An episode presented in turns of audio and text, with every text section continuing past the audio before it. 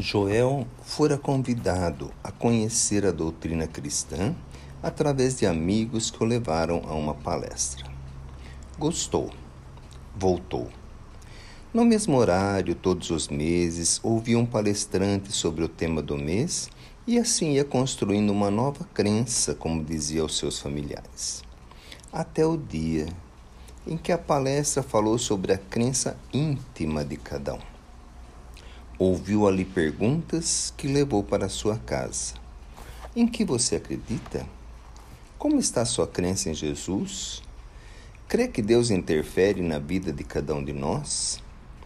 O palestrante tinha mexido com ele.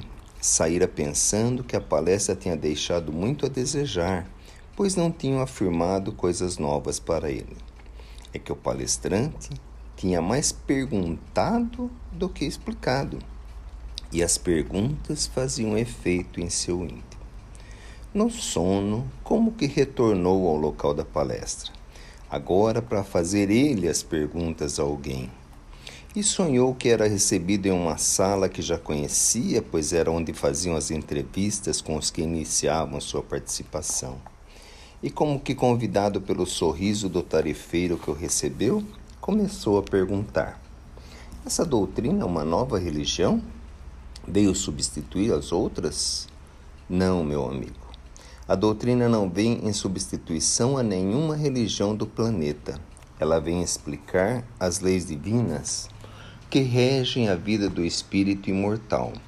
E estas leis estão em todas as religiões sérias. Mas por que as religiões não esclarecem tudo então? Eu teria dificuldade de lhe explicar sobre cada uma das religiões, mas de uma forma geral, a religião significa nos religarmos a Deus. E isso é individual em cada um de nós.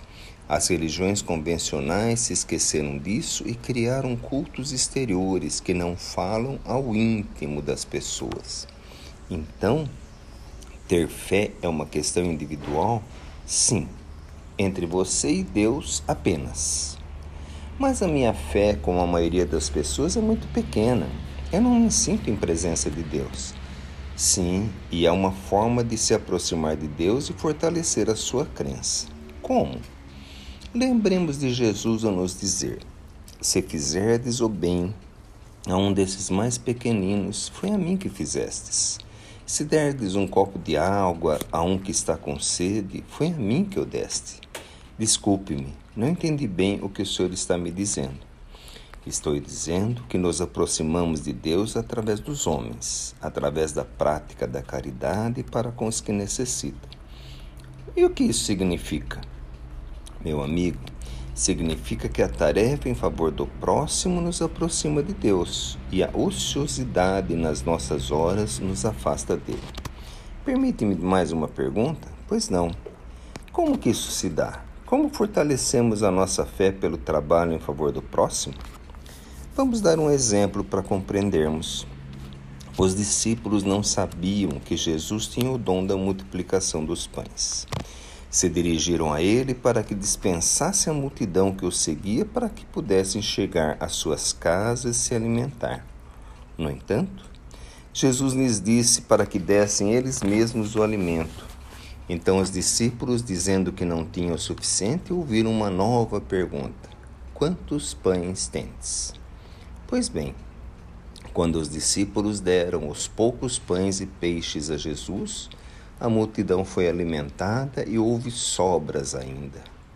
Fazendo a sua parte na tarefa, os discípulos descobriram o que Jesus podia fazer e creram no íntimo de suas almas, porque viram os acontecimentos. A nós também, meu amigo, cabe-nos fazer a nossa parte, mesmo que a consideremos pequenina porque os Espíritos bondosos enviados por Jesus em nosso socorro multiplicarão as nossas doações e muitos serão saciados. E vendo o resultado de nossas pequeninas tarefas, a nossa própria crença aumentará. Ainda sob o efeito das últimas palavras ouvidas, Joel retornou ao corpo físico e, apesar de ser ainda madrugada, não mais conseguiu conciliar o sono. Ficou pensando no que ouvira e, a partir do dia seguinte, propôs a si mesmo que iria buscar fortalecer a sua fé através do trabalho em favor dos outros. Jussara.